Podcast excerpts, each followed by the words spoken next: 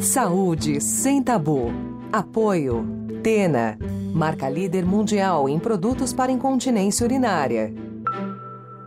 Olá, eu sou Mariana Varela, editora-chefe do portal Drauzio Varela, e está começando agora mais um episódio do podcast Saúde Sem Tabu, que conta com o apoio da Tena, marca líder mundial em produtos para incontinência urinária. Este é o 13º episódio do nosso programa e aqui é um espaço para discutir temas de saúde que são cercados de preconceitos e por isso costumam ser pouco ou mal abordados pela mídia e pelos próprios médicos. Seja bem-vindo. Nos últimos 20 anos, a expectativa de vida aumentou cerca de 10 anos. Segundo o IBGE, uma pessoa nascida no Brasil em 2019 tinha expectativa de vida de 76,6 anos. Estamos vivendo mais, mas nem todos envelhecem bem. Doenças como diabetes, hipertensão e acidentes vasculares cerebrais nunca foram tão frequentes. Assim, a probabilidade de nos tornarmos cuidadores de parentes idosos sem que estejamos preparados para isso vem aumentando. E a de precisarmos de ajuda quando envelhecermos também. Além disso, milhares de pessoas, a enorme maioria mulheres, cuida de filhos e outros parentes que têm limitações físicas ou cognitivas e necessitam de cuidados diários. É possível se preparar para isso? Como planejar nosso envelhecimento e o de parentes próximos? O que precisamos saber para o caso de uma hora para outra precisarmos cuidar de um familiar?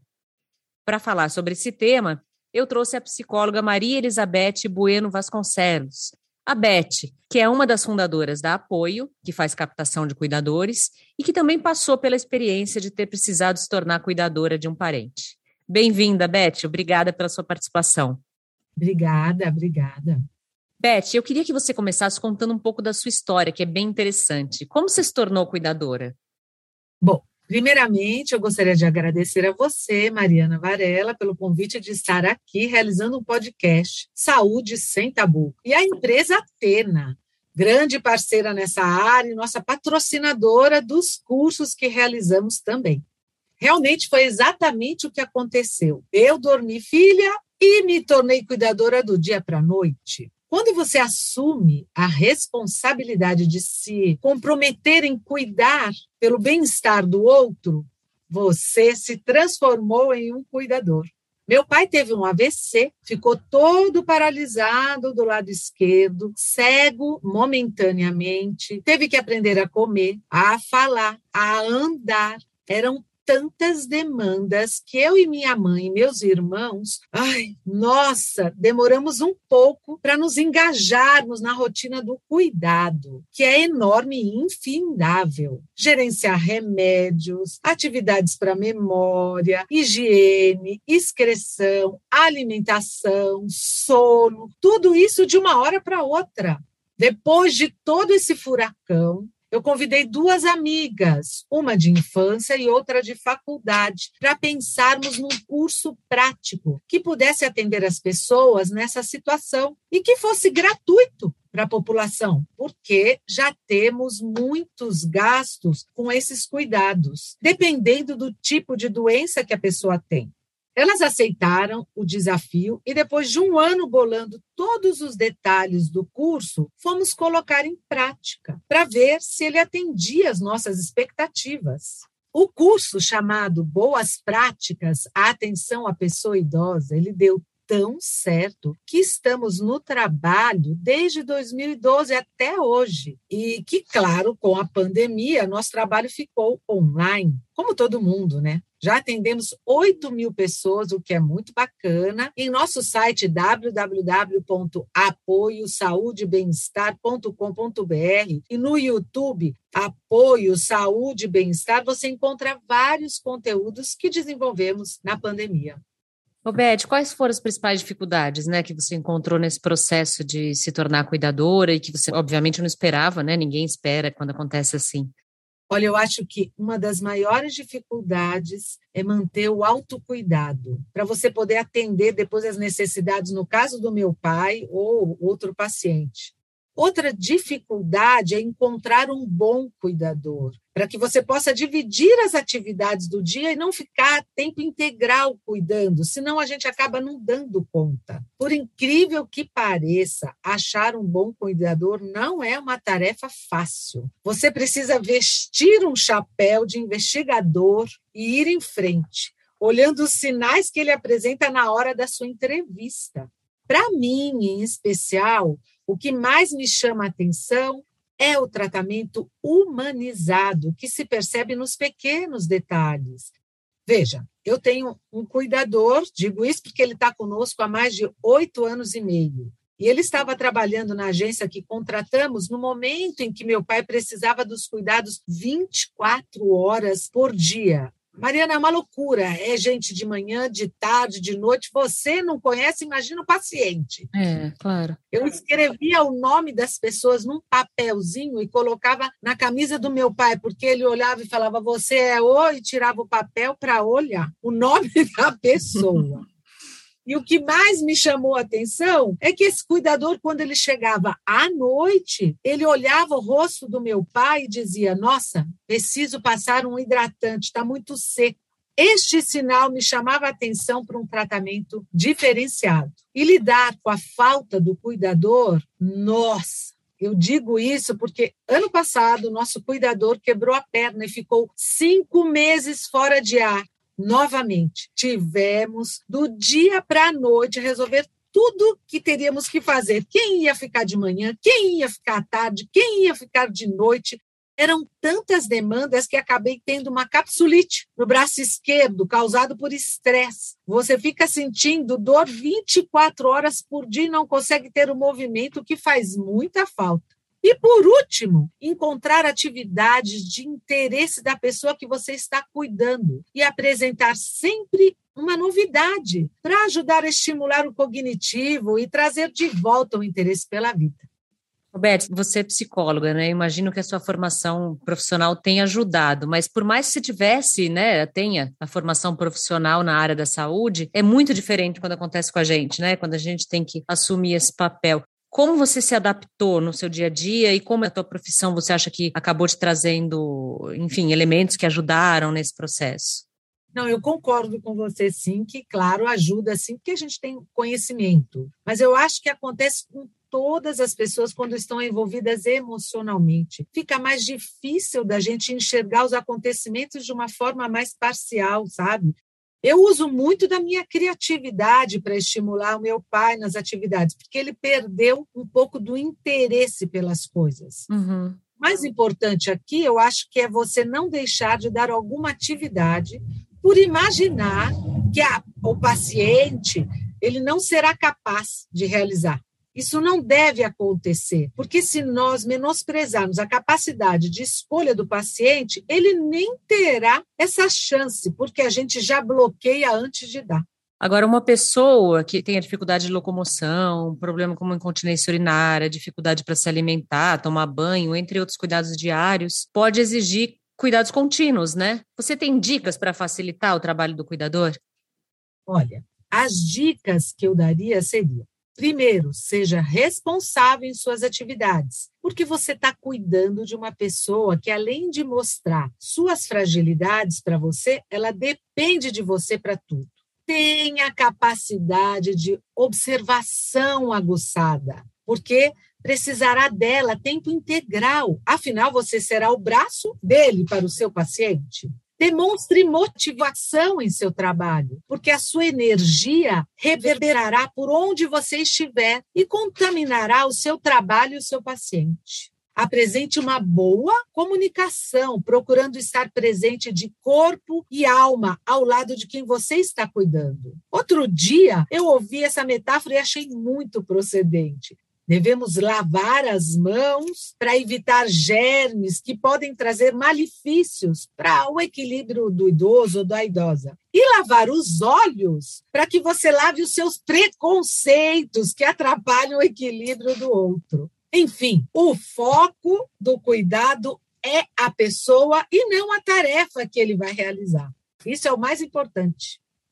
O cuidado intensivo, né, em geral, ele recai sobre as mulheres da família. As cuidadoras, elas costumam ser a filha, mãe, esposa, enfim, neta. Como outras pessoas da família podem ajudar, né, para que a principal cuidadora não fique muito sobrecarregada, né? Quer dizer, mesmo que tenha uma cuidadora principal ali, outras pessoas da família também devem se engajar nesse cuidado, certo? Mariana, eu acho que para que as outras pessoas possam ajudar, a primeira coisa necessária é que a cuidadora admita que precisa de ajuda. E a partir daí, aceitar e confiar que a outra pessoa também pode cuidar. Por isso é fundamental que o cuidado seja organizado e documentado. O que, que eu quero dizer com as principais atividades da rotina de cuidado? Elas devem ser anotadas. É muito útil a gente ter um diário com anotações sobre, primeiro, refeições. O que comeu, comeu bem, tem apetite, reclama ao comer. Segundo, condições físicas. Como que está a pele? Está muito seca? Tem coceiras, vermelhidão, ferimentos? É importante a gente observar os cotovelos, os calcanhares, pernas, unhas e até a boca da pessoa. Três, atividades físicas. A pessoa cuidada está ativa? Tem interesse em executar tarefas? Quatro, sono. Ela dormiu bem a noite toda, levantou para usar o banheiro, aconteceu algo diferente durante a noite. Cinco, evacuação e urina. Tem usado banheiro regularmente? Tem alguma queixa de dor ou ardor ao usar o banheiro? Seis, medicação. Anotar quais os remédios e em quais horários devem ser ministrados. E por último, quando a outra pessoa ficar com a pessoa cuidada, poderá consultar e manter as anotações em dia, né? Isso ajuda demais. É, eu imagino que seja importante, né? Você primeiro pedir ajuda e também compartilhar esses cuidados para a pessoa que está ajudando também não chegar perdida e não conseguir acompanhar os cuidados, né? Agora, Beth, a gente sabe que existem cuidadores e cuidadoras profissionais, né? Mas nem todo mundo pode pagar por esse serviço. Essa área já está bem consolidada no Brasil? Quem são os cuidadores profissionais? Bom, cuidador de idosos ainda não é uma atividade reconhecida como profissão. Uhum. Enquanto uhum. isso não acontecer, não podemos considerar que a situação está consolidada. Muito se fala sobre os cuidadores, mas pouco se sabe sobre eles. Enquanto a atividade não estiver regulamentada, não é possível definir os pré-requisitos e qual a formação mínima para desempenhar o papel do cuidador, o que é muito prejudicial, né? Por outro lado, mesmo que essa regulamentação ocorra, não podemos nos esquecer de amparar quem vem trabalhando como cuidador e que certamente merecerá uma atenção especial principalmente com reconhecimento de sua experiência e tempo de atuação. É, e é bom a gente lembrar que cuidador não é só o cuidador do idoso, né? Tem cuidador de criança, tem cuidador de adulto, de pessoas com outras limitações que também precisam de cuidados. Quer dizer, é um trabalho super importante que requer habilidades específicas, né? Que requer treinamento e que tem que ser reconhecido. Agora, há cursos de capacitação para cuidadores, né? Você mesmo atua nessa área. O que, que se aprende nesse curso? Vale a pena fazer também quem não é profissional? Olha, existem cursos de formação de cuidadores cuja carga horária é superior a 100 horas e cursos de capacitação com duração bem inferior.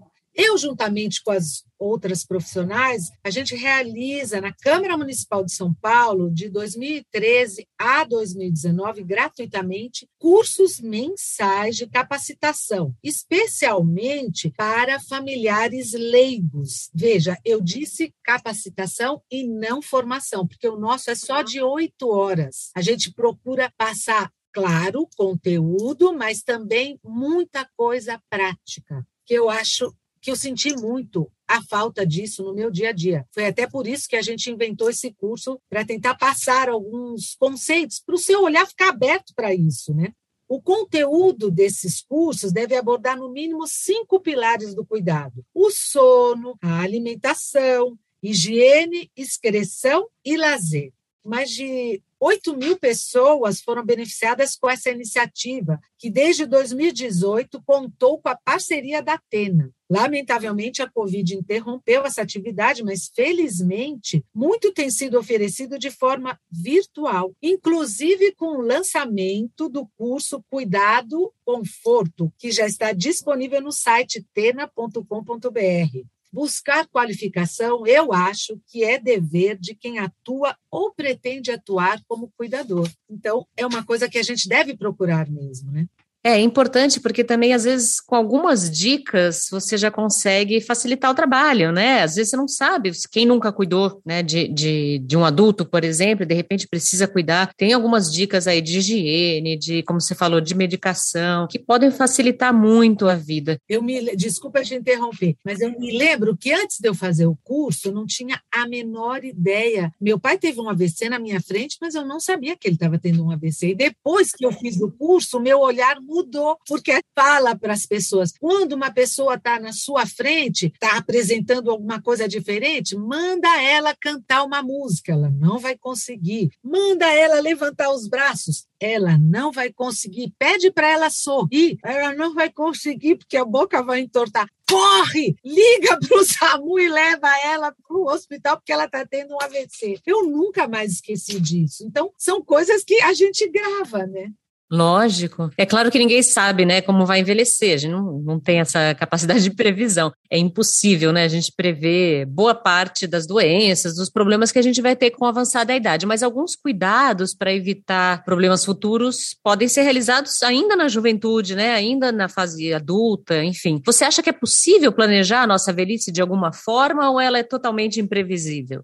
Não, eu acho que ela é totalmente possível de planejar nossa velhice, principalmente se tivermos acesso ao atendimento médico preventivo, levando em conta o histórico de doenças da família. E com isso podemos sim evitar problemas. Imprevisível é aquilo cuja causa não pode ser prevista, que nos pega de surpresa. Portanto, muito já se sabe sobre prevenção. Por exemplo, fumar que já foi moda e algo estimulado décadas atrás, é uma prática que provoca várias doenças. Isso é um exemplo simples de que podemos planejar nossas ações e desenvolver hábitos mais saudáveis, para que na velhice possamos colher os benefícios. E na realidade, o que se pode fazer é relativamente simples, porque envolve o cuidar. Eu digo isso porque envolve o cuidar do corpo, o cuidar da mente, procurando aprender sempre, da meditação ou outra atividade que cause bem-estar, da vida social. O importante é termos consciência de que também precisamos nos preparar para uma velhice que pode vir acompanhada ou não de um adoecimento. Apesar de não existir uma receita Cada pessoa pode avaliar as suas condições de vida e criar estratégias que tragam maior segurança. E isso pode ser até com coisas simples. Por exemplo, ganhar um filhote de pitbull ao completar 60 anos é uma raça que crescerá muito forte com muita energia. Além disso, pode viver entre 12 e 16 anos. Será que eu terei condições físicas de cuidar e conviver com esse tipo de animal? Esse tipo de raciocínio eu posso adotar para outras situações e experiências, planejando o que a curto prazo serão bons para a gente, né? Claro. E, Beth, só para a gente ir encerrando aqui, eu queria saber uma coisa. A gente falou muito do cuidado, né, com o paciente com a pessoa que precisa de cuidado, mas a saúde, o cuidado do cuidador também é importante, dele com ele mesmo, né? Quer dizer, cuidar do outro é uma atividade muito desgastante. Que dica você tem para o cuidador se cuidar? As dicas que eu daria para o cuidador se cuidar é para ele continuar fazendo o que ele mais gosta, nas horas que são poucas, né? Porque cuidador tem gente que trabalha das oito da manhã até às seis, às vezes em mim da noite, mas procurar fazer um exercício físico. Se ele gosta de ir no cinema, vai no cinema, vê um filme, vai caminhar no parque procurar atividades que lhe proporcionem lazer e também, sempre que possível, né, fazer uma viagem. Não precisa ir para lugares longes, mas se você gosta de praia, vai aproveitar o mar. Nossa, sentir o sol, para mim, o aquecer do sol me dá muito prazer, sabe? Você se sente saudável, bonita. Isso é uma bola de neve. A gente acaba passando por onde a gente está cuidando, né? Claro, claro, é importante se cuidar também, porque não, né, um cuidador que não esteja bem não vai conseguir fazer bem seu trabalho. Infelizmente, Beth, a gente está chegando ao fim e eu gostaria que você deixasse aqui as suas recomendações para quem precisou se tornar cuidador da noite para o dia, para alguém que não é profissional. A primeira coisa prática que eu diria, não se desespere. Não há mal que perdure e sempre acabamos achando uma solução para tudo. Pode demorar para nos encaixarmos como gostaríamos numa rotina perfeita, mas nem sempre a vida é tão fácil assim, né? Procure ser positivo e fazer da vida o mais leve possível, mesmo que você esteja carregando um caminhão nas costas, porque a partir do momento que conseguimos realizar atividades com leveza, elas deixam de se tornar obrigações e passam a fazer parte da nossa vida. Boa sorte a todos que venham participar deste universo. Bom, esse podcast, Saúde Sem Tabu, tem apoio da Atena, marca líder mundial em produtos para incontinência urinária. Beth, muito obrigada pela sua participação, foi um prazer te ouvir. A gente ouviu muita coisa bacana aqui, várias recomendações, dicas, enfim. Obrigada. Se você que está nos ouvindo ainda não nos segue nas nossas redes, se inscrevam no nosso canal do YouTube, Drauzio Varela, nos sigam no Instagram, site Drauzio Varela, e no seu agregador de podcast favorito. Spotify, Deezer, Google Podcasts, Apple Podcasts. Assim você recebe notificação sempre que tivermos conteúdos novos e também para mandar sugestões. Obrigada, cuidem-se e até a próxima. Você ouviu Saúde Sem Tabu. Apoio Tena, marca líder mundial em produtos para incontinência urinária.